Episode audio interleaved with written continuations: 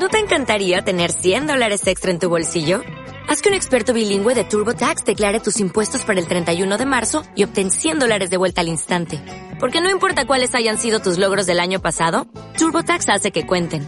Obtén 100 dólares de vuelta y tus impuestos con 100% de precisión. Solo con Intuit TurboTax.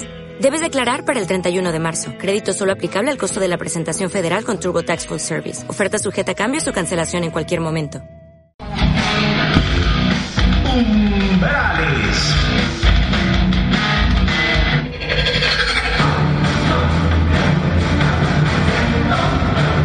Umbrales. Programa independiente para los tiempos que llegan.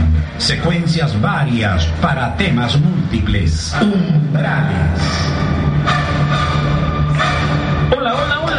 Gracias por escuchar Umbrales. Mi nombre es Eduardo Cioto. Le estamos aquí transmitiendo junto con Beatriz Valdivieso. Y estamos, eh, primer programa del año. Contentísimo de estar nuevamente acá. Tuvimos dos semanas así de descanso, pero en realidad extrañando mucho, mucho, mucho los estudios, a la gente, a, los seguidores, en fin, este, pero ya estamos de nuevo, estamos nuevamente contentísimos. Ese año va a ser un año espectacular, lleno de una serie de compromisos y de proyectos y. Beatriz, buenas noches. Hola Eduardo, ¿cómo estás? Buenas noches a todos los amigos de Radio Bacanzat. Estamos muy felices de estar con ustedes. Muchas gracias por estar ahí, gracias por su sintonía. Este año lo queremos dedicar eh, a todos ustedes, trayéndoles personas que puedan compartir todas sus experiencias, todo su conocimiento para que podamos ser cada vez mejores, que de eso se trata, ¿correcto? Exactamente, y por eso estamos muy contentos de transmitir desde Lima la frecuencia 1130 AM, hacia Huancayo, frecuencia 1320 AM, Tacna 550, amplitud modulada, Tacna 750, amplitud modulada también, Yuli 90.9, frecuencia modulada, Yunguy 89.7, frecuencia modulada, Desaguadero 92.3, frecuencia modulada, Virú 89.7, frecuencia modulada, Pangoa 107.7 en frecuencia modulada, Guasaguasi 103.7, frecuencia modulada, Pichanaki 105.3, frecuencia modulada, y desde Chivay, frecuencia 107.5, frecuencia modulada, transmitimos para todo el equipo, desde Tacna al norte de Chile y desde Zaguadero al oeste de Bolivia, porque este, este, este es un programa internacional de Radio Bacanzats. Contentísimos, estamos hoy día empezando con pie derecho como corresponde y tenemos una invitada de lujo, realmente estamos felices de tenerla aquí en el programa. Hemos tenido una conversación muy didáctica en los, en los, preliminares al programa y estoy seguro que esto va a ser espectacular. Y las personas que quieran hablar con Isabel Aragonés, que está aquí en el programa, nuestro primer programa del año, pueden llamar al 265-1616 y preguntar lo que gusten, eh, porque eh, ella es terapeuta holística. Además es consteladora familiar, es consteladora organizacional y es una persona especializada en todo lo que es desarrollo personal. Pero también tenemos que hacer una mención importante el día de hoy. Hoy día estamos también con Freddy Álvarez, estamos en los, en los controles con Freddy. Guapayita tiene, está en Aruba en este momento, está en vacaciones como corresponde me ha mandado varias fotos este, y bueno, pues lo envidiamos, ¿no? Y era tiempo que, que se tomara un descansito. Pero estamos con Freddy, Freddy Álvarez, gracias por estar con nosotros esta noche. Isabel, contentísimos del primer día eh, del año, de, bueno, del programa, estar contigo acá. Eh, creo que mejor tú para presentarte de, de todo lo que nos has contado, haces y que te hace muy versátil en esos temas vinculados a lo que es la terapia o la, tera, sí, la terapéutica holística. ¿Cómo estás? Buenas noches, eh, gracias por la invitación. Eh, estoy, bueno, muy contenta. Eh, realmente los, lo que he estudiado, los cursos que he seguido, como decías tú, el desarrollo personal es importante, ¿no? Y creo que un tema muy importante son las emociones porque nosotros cuando podemos reconocerlas podemos estar más felices, más plenos, más contentos y sobre todo podemos tener mejores relaciones con las personas que están a nuestro alrededor. ¿no? Isabelita, ¿tú podrías este, decirnos dentro de la gente que te, consulta eh, eh, o tener alguna referencia de aquí del peruano, es, ¿tiene tendencias a las emociones, digamos, negativas o, somos más amorosos, más cariñosos, más tiernos? ¿Cómo es que tú puedes percibir, a, digamos, este, a la gente de aquí, de Perú? Mira, normalmente creo que en nuestra cultura peruana las emociones no son muy bien vistas ni, permitidas. ¿no? Eso lo digo tanto desde el ámbito de casa como el ámbito del colegio, ¿no? Eh, que son los dos lugares donde los niños pequeños se forman y son los referentes que vendrían a ser nuestros maestros o los padres son los que nos enseñan. Si alguien, si tú estás triste porque de repente, no sé, llegas al colegio, vamos a poner el ejemplo del colegio, se murió tu mascota y nadie te presta atención, nadie te pregunta qué te pasa, por qué estás triste, no lo vas a decir. Hay niños que de repente simplemente este, no saben cómo expresarlo, ¿no? Y hay papis que de repente tampoco les enseñaron cuáles son las emociones y entonces se murió la mascota del hijo y qué es lo que hace. No te preocupes, vamos ahorita a la tienda y te compro otro. Con lo cual nos estamos dando cuenta de que eso es, no es bueno para el ser humano porque cuando algo que nosotros queremos se muere o se pierde, eh, normalmente entramos en un duelo. Y el duelo de por sí, la palabra duelo es dolor. ¿No? Entonces, cuando la persona puede llorar, es uno llora por la pérdida del ser humano, que se fue, o la mascota, o quien fuera. Cuando tú te permites llorar y reconocer que estás triste porque se murió lo que tú querías o la persona que tú querías o la mascota que tú querías y lloras y permites sentir tu dolor, tocar esa herida, poco tiempo después tú vas a poder estar en la polaridad, que es la alegría, y volver a tu ritmo y vida normal. Pero ¿qué ocurre? A veces, como decíamos, ¿no? de repente culturalmente a las mujeres se les permite llorar. Y a veces lloran cuando de repente, de repente deberían estar enojadas porque es lo que nos han enseñado, que las mujeres pueden llorar. Y sin embargo los hombres, de repente este, se muere un ser querido y no hay permiso para llorar, porque se les dijo de que los hombres no lloran. Entonces se murió la mamá, la esposa, o sea, alguien querido, cercano, y no se permiten llorar. Y son los que realmente más sufren del corazón. Son los problemas cardíacos más son de hombres que de mujeres. Entonces es justamente eso, o sea, las emociones cuando las podemos reconocer y liberar nos permite estar bien, porque lo que nosotros no reconocemos y no liberamos se guarda en nuestro cuerpo y se va a guardar dependiendo de cómo vivamos la experiencia en algún órgano del cuerpo humano y luego se generan las enfermedades. Entonces yo creo que las emociones y la comunicación son dos cosas que van muy ligadas una con la otra, son como dos caras de una misma moneda. Entonces cuando tú puedes conectarte con tus emociones, puedes comunicarte mejor con las personas. Y cuando te comunicas mejor con las personas, tú estás contenta porque tienes unas relaciones sanas y las personas están contentas contigo. ¿no?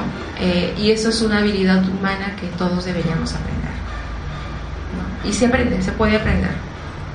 Mm, eso quiere decir entonces que debe haber una pertinencia o una correspondencia entre el hecho y la emoción, ¿verdad? Claro, claro. Es, es exacto. Por ejemplo, si alguien se muere, ¿cuál es la emoción que debe primar ahí? ¿Qué es lo que yo debo sentir? ¿Alegría? ¿Enojo? ¿Miedo? ¿Cuál es la verdadera emoción? Yo tengo que aprender a reconocer eso. Qué interesante, porque cuando. Qué, interesante todo esto, ahorita estoy tratando de armar un montón de cosas, ¿no? Quiere decir entonces que un, un, factor de, de, desarmonía, por no decir enfermedad, de desarmonía, es la falta de correspondencia entre el hecho y la respuesta al hecho. En otras palabras, eh, para ponerlo en términos muy extremos, ¿no? Muere una persona muy querida y la persona manifiesta alegría, eh, bueno, salvo que realmente le alegre una circunstancia así, en condiciones frecuentes, la persona tendría que sentir tristeza. Exacto. El no, la no correspondencia de eso, ¿qué consecuencias trae en la persona? Por ejemplo, si una persona puede reírse por nerviosismo, he visto casos de que se murió alguien cercano y la persona... Sí, le un ataque de risa. Exacto, ¿no? Se puede reír por nerviosismo, Pero ¿qué pasa? Que esa persona está negando lo que está sintiendo y no va a ser el duelo. Si hablamos de muerte, ¿no? Y no va a ser el duelo. Entonces, ¿qué significa? Duelo no hecho es un duelo que le va a durar toda la vida. Puede haber fallecido, vamos a decir, su ser querido hace 40 años y la persona puede tener 50 años y sigue con el duelo abierto, con el duelo pendiente. Entonces, una persona que no ha vivido el duelo no va a pasar nunca la alegría. Va a ser una persona que se le va a ver triste, una persona que de repente este, puede convertirse hasta en depresión. ¿No? Porque la tristeza, claro, te da pena, tienes que llorar, lloras, reconoces, sacas tus lagrimitas, vives el proceso, que son máximo dos años de poder hacer un duelo, dependiendo de qué tan cercana fue la persona, este, de la forma en que murió, y luego ya estás otra vez en tu vida normal. No significa que pares tus actividades, ¿no? Porque habrá momentos en que recuerdas y te pondrás triste, y habrá momentos en que estás tan metido en tu trabajo que, no te acuerdas, ¿no? Pero en esos momentos donde no haces nada es cuando las cosas pendientes aparecen. Y eso es importante, reconocerlo. Buenísimo. Mira, has tocado un tema que vamos a desarrollar más adelante, que es el tema de la depresión. ¿De acuerdo? Porque sobre esto incluso sostuve mm, duros debates en el Face con algunas personas. Me gustaría tu punto de vista, pero vamos a ver más adelante. Eh, me, me llama la atención algo. ¿Cómo Isabel Aragonés llega al tema de la biodecodificación, eh, ¿qué hiciste? O sea, ¿Fue de la noche a la mañana? Eh, cuéntanos un poco el proceso. Claro, lo que pasa es que yo he estudiado diferentes terapias porque mi primera carrera es contador público colegiado. La he ejercido muchos años, he sido catedrática en la universidad. Sobre este sí, tema. contadora, ¿no? Este, pero siempre me ha gustado el desarrollo humano. Entonces, yo, desde que yo terminé mi carrera, siempre estuve estudiando, porque me gusta para mí, para entender, para crecer, qué sé yo. Y entonces, eh, al igual que muchas personas piensan, eh, pensamiento es energía y si yo estoy contenta o sonriendo, toda la vida me va bien. Puede ser que sí, pero si no vamos a poner el ejemplo, no hago mi duelo bien, va a ser una sonrisa quizás falsa. ¿Me dejo entender? O sea, por fuera voy a estar sonriendo, pero porque hay mucha gente que es así. ¿No? ¿Cómo estás? Ay, muy bien. Oye, me enteré que murió tu papá la semana pasada. Ay, sí, pues se murió. ¿No? Entonces, son personas que de repente es su máscara también que pueden usar para no estar en contacto con sus problemas o sus emociones. Pero eso le va a traer, eh, como decir, duelos bloqueados, ¿no? Los bloqueados. Las emociones son polaridades. Entonces hay dos grandes polaridades en las emociones. Una es el enojo, otras personas dicen que es el miedo, y la polaridad es el amor. ¿Y cómo llegué a esto? Por un tema de querer entender, de querer aprender, de querer sanar también mi propia historia, como todo el mundo. Creo que todos los que somos este, terapeutas o psicólogos en general, creo que detrás lo que se busca es primero sanarse uno mismo y luego en el, en el proceso vas entendiendo que hay otras cosas, ¿no? Y las enfermedades, pues era algo que a mí no me tocaba de cerca, pero creo que ya conforme van pasando los años, eh, puedes encontrar muchas más personas que están enfermos, no sé, de gastritis, que están enfermos este, tiroides, que están enfermos de migrañas, y entonces es como que cuando pasan más los años, las enfermedades, claro, no es que las enfermedades aparezcan cuando pasan los años, sino que ya la somatización es tan grande, o sea, es tanto mi cuerpo que me ha pedido SOS de mil de formas y yo no lo he escuchado, que ya empiezan a aparecer los síntomas, ¿no? Y en el mismo síntoma está la resolución del conflicto. Y eso es la descodificación, poder entender que realmente la enfermedad, aunque suene raro, es una respuesta a algo que no ha podido resolver la persona emocionalmente en alguna parte de su vida, en algún suceso. Voy a poner un ejemplo simple. Supongamos que una pareja de enamorados este, se ven en un restaurante y ella está comiendo una fresas con leche y el chico de repente le dice, mira, esta va a ser la última vez que nos vamos a ver porque mis padres viajan al extranjero y yo me quiero ir a estudiar allá. Así que mejor terminamos la relación para que tú estés libre y yo también. Algo que la chica no esperaba, ¿no? Eh, se lo guarda, no le dice lo que siente, sigue comiendo, hace como que nada pasa. Dos años después de repente se va a un matrimonio y le invitan un cóctel de fresa. Y de repente la chica se enroncha de la nada, le salen ronchas, ¿no? Y la enfermedad de la piel tiene que ver con separación. Entonces, si ella hubiera podido hacer su duelo en ese momento y reconocer que le dio tristeza, que le dio pena o que le dio enojo que se fuera o se despidiera como fuera, lo, lo, que realmente ella sintió en ese momento, lo hubiera podido expresar en ese momento, lo hubiera resuelto. Pero como se lo quedó callado, se guardó en alguna parte del cuerpo, dependiendo de cómo la persona lo vive. Pero Isabelita, ¿eso no sería ser rochoso? Encima de que te están este, dejando de costado, encima vas a llorar o vas a hacer un teatro. Es un duelo. No vas a llorar delante de la persona, pero imagínate ah, una, relación. Es que lo que pasa es que ahí otra vez viene el problema de las emociones. Porque si es algo que, eh, primero que para que se enferme la persona tiene que ser un evento que no lo esperaba, fue imprevisto la persona lo vive en soledad, no lo comenta con nadie, se lo guarda, por vergüenza, por lo, que fuera. No lo puede resolver afuera. Entonces la biología la ayuda a través de un síntoma o enfermedad para que en algún momento tenga la enfermedad la oportunidad de resolver eso que ella no pudo resolver en su momento. Entonces, si eso fuera el caso, las ronchas, por decir algo, no la piel, encontramos el origen, que fue el momento de este novio que le dijo a la chica de que se iba y que ya terminaba la relación, puede hacer el duelo, desaparece. Desaparece, desaparece la enfermedad, se puede decir, ¿no? Y entonces la descodificación es algo, es una terapia complementaria a lo que puede hacer un médico, lo que puede hacer un psicólogo o un psiquiatra, ¿no? O sea, nosotros no, no este, sustituimos a la parte médica, somos un complemento. Ayuda, porque el médico lo normalmente lo que hace es medica y está bien, la persona lo necesita, pero a veces no resuelve el conflicto porque tendría que ser un médico terapeuta, ¿no? Y si no se resuelve el conflicto, ahí está. Entonces, de ese conflicto no resuelto aparecerá de otra manera más adelante. Entonces se encuentra el origen del, del conflicto programante, que es el origen de la enfermedad, como un programa que se graba, ¿no? Cuando el programa se graba por primera vez es silencioso, no da síntomas.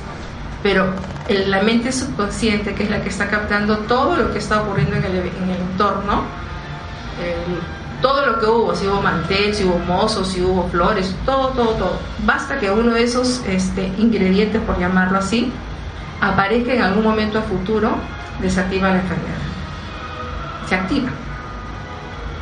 Porque es el recuerdo.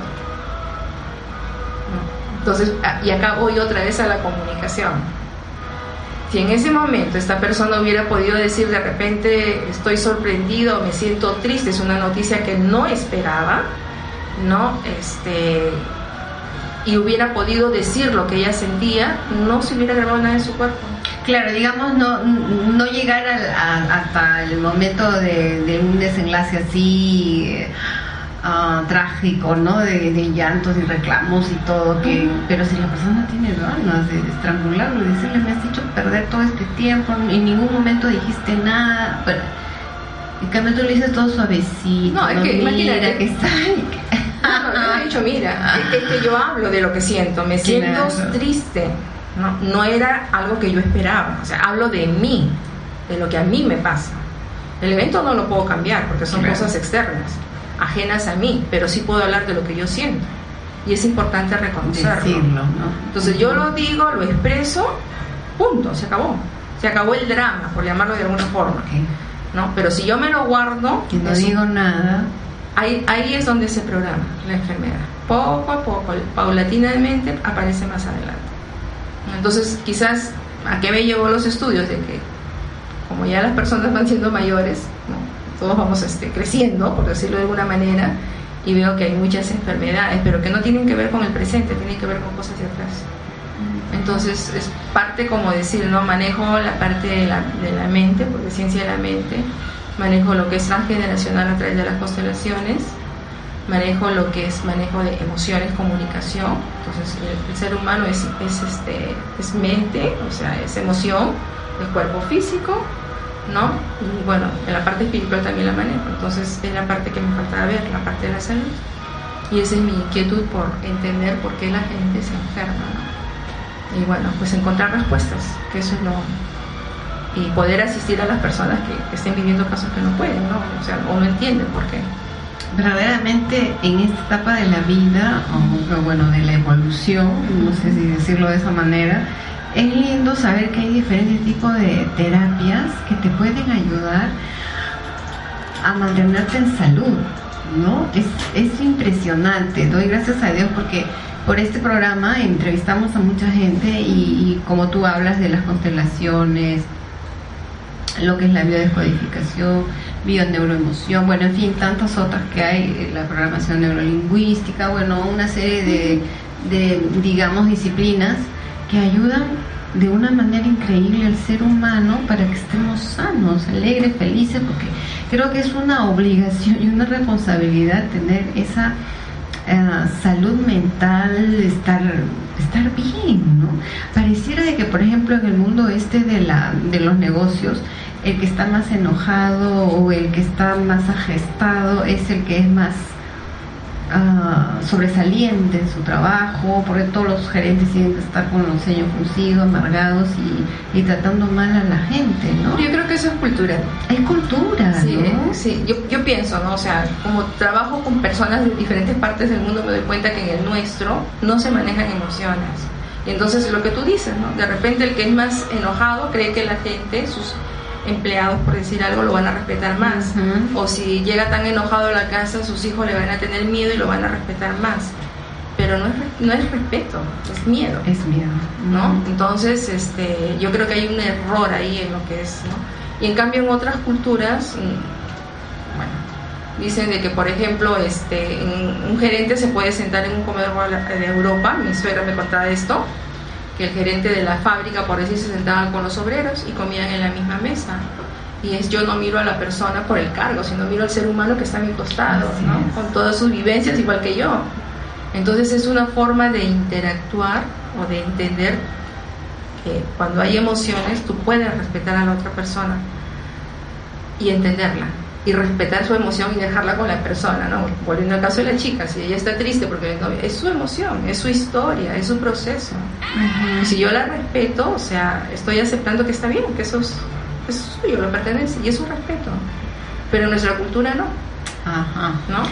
Es, diríamos de repente, este, ay, qué tonta, ¿por qué estás llorando? ¿no? Este, mira lo que te hizo, o sea, y no estamos escuchando lo que realmente siente la persona, porque quizás me da miedo escuchar porque yo tampoco sé cómo manejarlo, ¿no? Entonces yo voy mucho a eso, que a veces no sabemos cómo responder y está, y a veces la persona solamente quiere que le escuche, no quiere consejos y no estamos acostumbrados a oír. ¿ah? Esa es una de las grandes cosas que, que veo acá, a diferencia en los peruanos, ¿no? Y, y es este, importante aprender a... La comunicación es saber cuándo hablar y también saber cuándo escuchar. ¿No? Y si yo puedo hacer eso en una conversación, o sea, también estoy dando como señales de respeto, ¿no? Y si respeto lo que la persona diga, sea lo que fuera, su enojo, su tristeza, su miedo, su culpa, lo, lo que fuera, la respeto, le estoy diciendo, está bien, eso es tuyo, lo dejo contigo, ¿no? Como si a mí me pasara algo, me gustaría que también me, me escucharan y no me dieran consejos. Claro. Es diferente, porque es la única forma en que lo puedes sacar de tu cuerpo. Un- un- una situación que me has hecho recordar con lo que estamos comentando es que de chica tengo, tenía una tía, porque ella falleció, que me, cuando yo lloraba me decía, no seas onza, ¿para qué lloras? No sirve de nada llorar, no seas onza.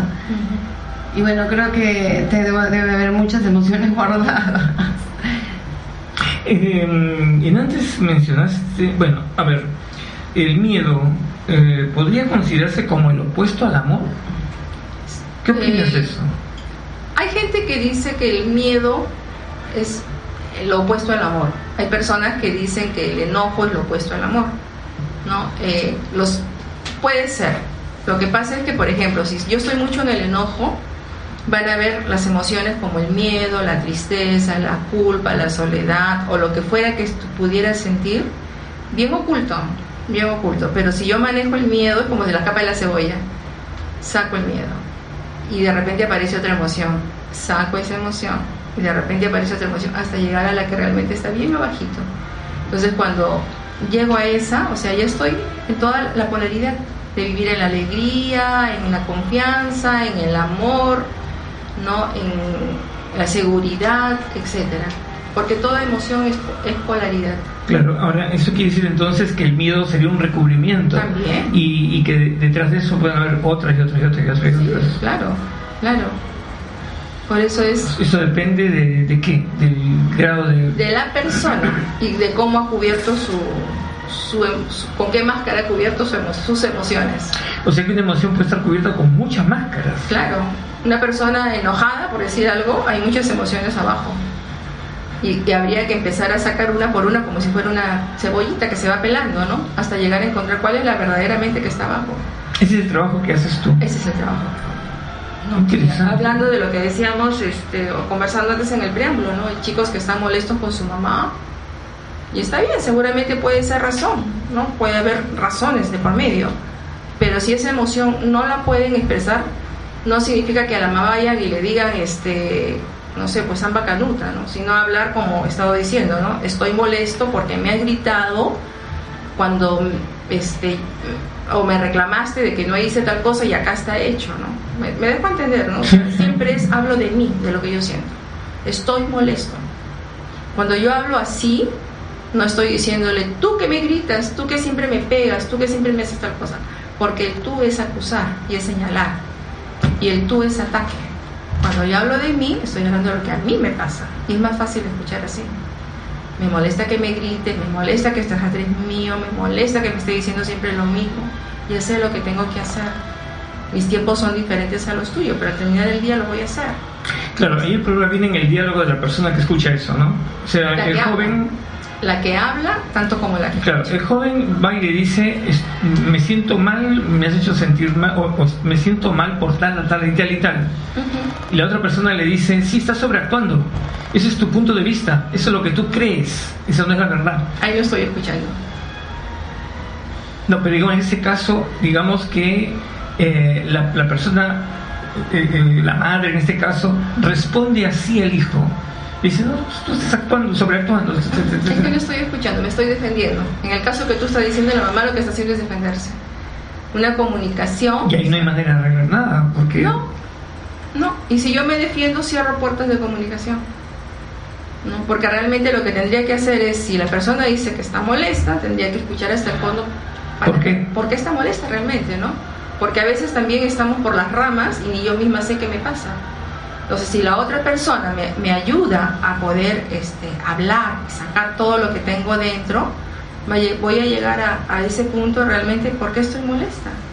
Es como decir, me callé tanto que porque pusiste el, el- el lente en el sitio que no debía, me enojé, ¿no? Y ahí le hablo hace 40 años lo que pasó. Pero si lo hubiera hecho en su momento, y eso es, el ser humano no nos conocemos realmente. Es más, cuando dos personas se casan, son dos historias, dos sistemas que se juntan, con todo lo resuelto y lo no resuelto. Y entonces vengo con mis costumbres, vengo con mis costumbres y quiero imponer las mías. ¿no? Entonces ahí vienen a veces los problemas. Pero realmente si los dos escucharan y los dos hablaran cuando tuvieran que hablar, las cosas se irían arreglando. Bueno, si hubiera intención de entender, obviamente, ¿no? Es Si importante, supiera eso es la comunicarse. comunicación, claro. Es básico. Ese, ese es un tema que es súper importante. Acabas de mencionar de la, de la mujer o, o la, la esposa que se calla, el marido es un gritón y ella se calla, se calla, para evitar conflictos, para evitar problemas. Pasa el tiempo, pasa el tiempo, y como tú dices, movió este lente, lo dejó de una manera que no es la correcta y ya explota. Pero no es que por el lente, es porque todos los años estuvo guardando y guardando y guardando.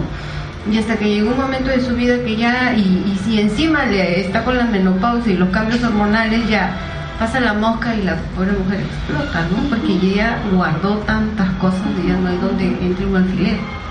Entonces, ¿y qué pautas nos podrías dar para la comunicación?